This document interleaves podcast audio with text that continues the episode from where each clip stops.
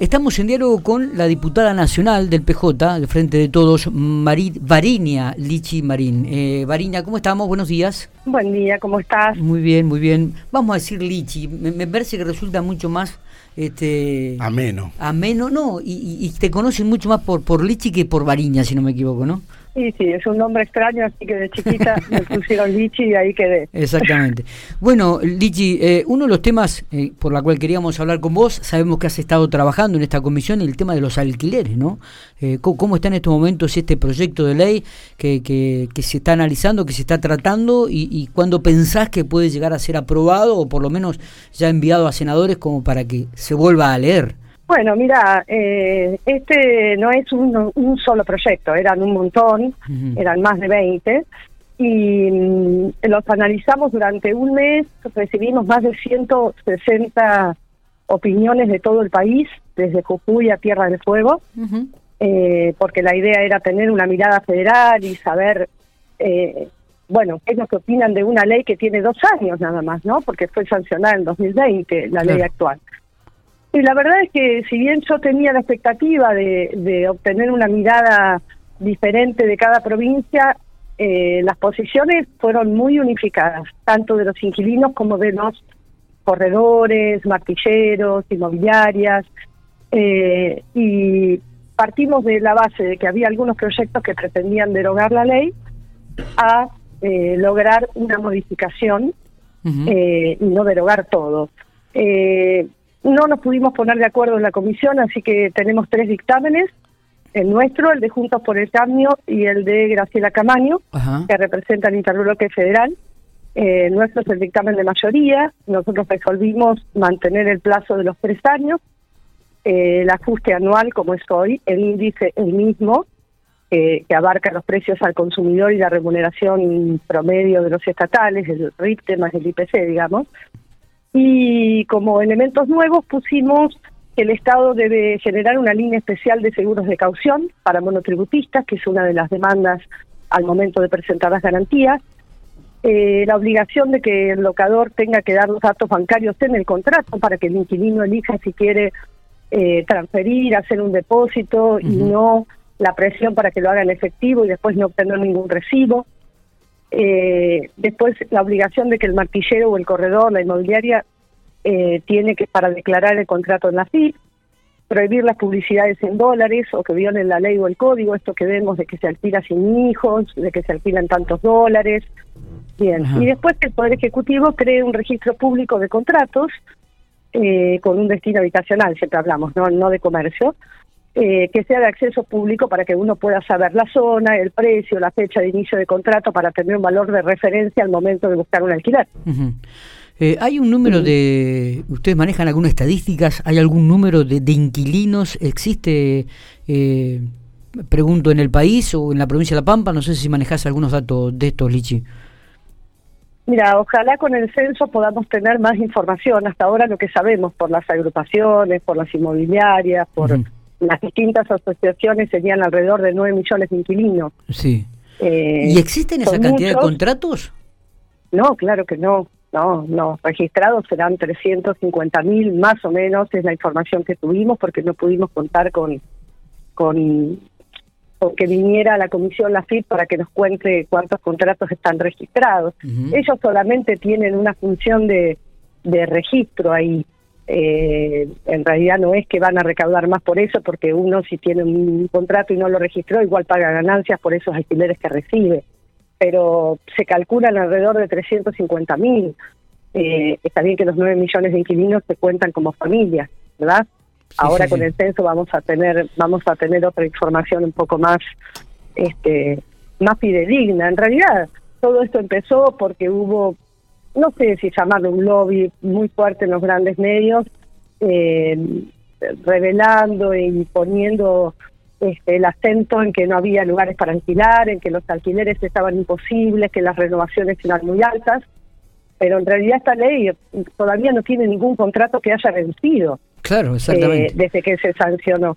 Entonces yo creo que habría que esperar un poco más. Ellos nos emplazaron, la oposición digo, eh, para tratar este tema igual ahora y bueno, al haber creado también eh, con los dictámenes un incentivo para los propietarios que tengan no más de tres actividades simultáneas de alquiler o no tengan más de tres este, eh, unidades para, para alquilar, eh, eximirlo de los bienes personales, entonces eh, un poco para incentivar que vuelquen en las propiedades al alquiler, porque cada vez hay más propiedades, propiedades pero menos propietarios.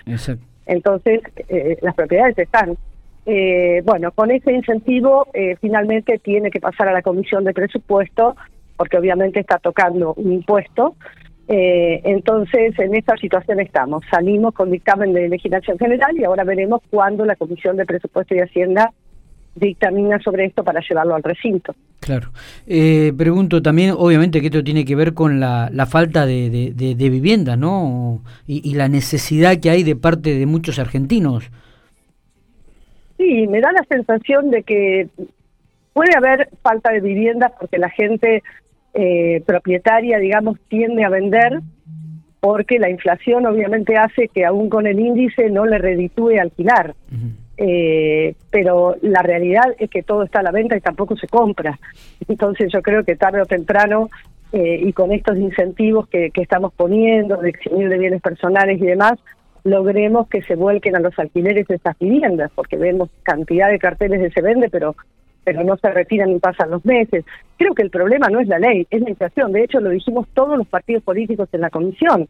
Eh, por más que cambiemos la ley, no vamos a cambiar la situación económica mientras alza esta inflación, va a ser alto el índice para el inquilino, va a ser poco para el propietario después de un mes, pero la verdad es que se trabajó mucho en sacar la ley de 2020, se logró para los inquilinos situaciones que son, digamos, ventajosas, pero también yo creo que para los dos, porque el hecho de tener tres años de contrato implica eh, que a los tres años recién volvés a pagar una comisión a una inmobiliaria, que también tenés tres años donde vos te instalás con tu familia y es un año más que ganaste de no tener que mudarte, de no tener que...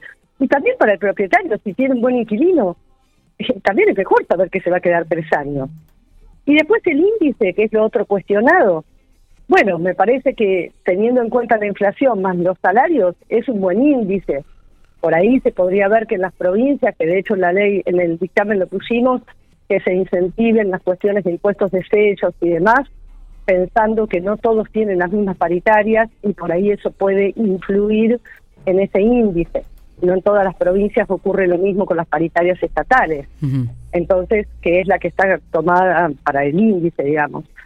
Eh, pero bueno, eh, creo que eh, no se resuelve con una ley, definitivamente es otra la situación eh, igual dictaminamos y estamos esperando a ver qué es lo que hace la Comisión de Presupuestos. ¿Crees que en este 2022 ya estaría este, aprobada este, este proyecto de ley?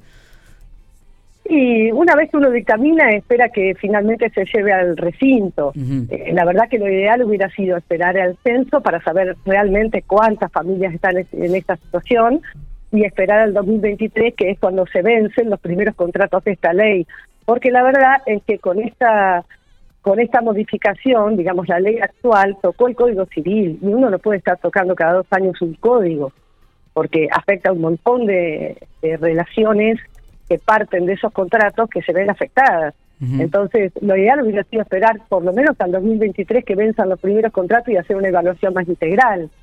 Eh, además, pensemos que se empezó a aplicar en pandemia, digamos, una situación excepcional completamente, apostamos a que la inflación obviamente baje y eso haga que no se haga tan costoso ni para el inquilino ni, ni, tan, en todo caso, desventajoso para el propietario. Claro. Claro. Eh, eh, Varinia, te, nos metemos dentro del ámbito de la, de la política, sabemos que el 2023 va a ser un año de elecciones, eh, si bien todos los políticos en estos momentos tienden eh, a, tirar para más adelante el análisis, digo, me imagino que ya se comenzarán a sentar entre ustedes y comenzarán a hablar de lo que es el año eleccionario, ¿no? la verdad es que yo eh, creo que el año electoral se adelantó, lo que tenía que ser el año que viene se adelantó este año, con los problemas internos que tenemos todos los frentes que estamos involucrados. no hemos tenido, por lo menos desde mi línea, vos bien sabés, no ha habido ninguna reunión del consejo partidario ni, nada y es lo que estamos esperando, obviamente, para tomar definiciones o, por lo menos para hacer un análisis, por lo menos de la elección del año pasado. Eh, no, hay, no ha habido una reunión del partido ni siquiera para analizar las elecciones del año pasado. Eh, si no analizas lo anterior, mirar para adelante también es complejo. Eso puedo decir desde mi lado. Por otro lado, creo que también desde la oposición están jugando todo ahora. De hecho, nos emplazaron en el recinto a tratar un tema como la boleta única de papel, que realmente, cuando hablan del consenso y la necesidad de la gente, de tener una elección limpia, yo no escucho a nadie que esté demandando el cambio del instrumento con el que se vota, no hay fraude desde, no sé, desde la ley de Peña en 1912, así que realmente no creo que nadie esté en el lugar que está hoy producto de un fraude.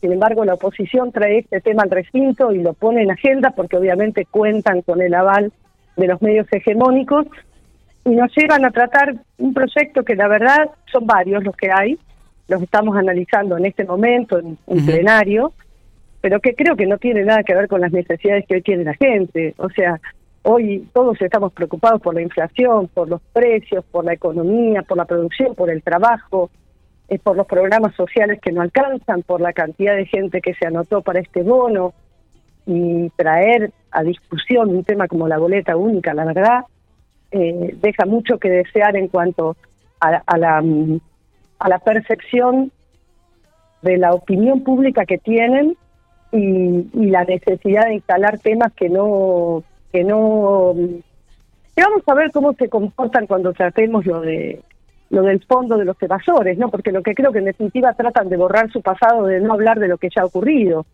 Eh, pero bueno, sí, creo que es un, un, año, se adelantó mucho el tema político, creo que el Frente Nuestro tuvo bastante que ver con eso.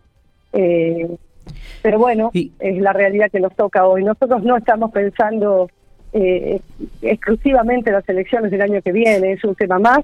Primero hay que resolver unas cuantas cosas para poder pensar en el, en 2023. Eh, y, te referís también en el contexto provincial de la misma manera. Barinia estaba viendo o leyendo uno de los medios provinciales hoy, decían que Convergencia habría o estaría pensando en que eh, eh el, el segundo lugar o la vicegobernación le tendría que corresponder a su a su línea. ¿Ya está definido esto? No, para nada. A ver, inclusive te eh, nombraban a vos, es cierto que Ah, bueno, no lo vi, pero no para nada, para nada. La verdad es que Convergencia es una línea fuerte dentro, dentro del peronismo papeano. El resto de las líneas salieron de ahí, es el origen de todas las demás. Eh, es cierto que tiene una tradición de, de, desde que está la línea plural, digamos, eh, en las gobernaciones llevar un, un vicegobernador o un, en este caso con la ley de paridad que se va a empezar a aplicar, una vicegobernadora de nuestra línea, es la tradición, pero nada de eso se ha hablado por ahora, te imaginas que hay tanto para resolver, pero no es eh, para salir del paso. Por supuesto, siempre eh, los espacios son bienvenidos, siempre quisiéramos poder aportar y colaborar, eh, nunca desde a ver qué lugar me toca. Me parece que eso es más para la oposición que para que para el oficialismo. Eh, nosotros lo que, tenemos es vocación de poder para poder cambiar la realidad, la realidad que nos toca y la realidad que tenemos, que además ha sido tan compleja con con una con una pandemia, con una guerra, con tantas cosas que nos tocan.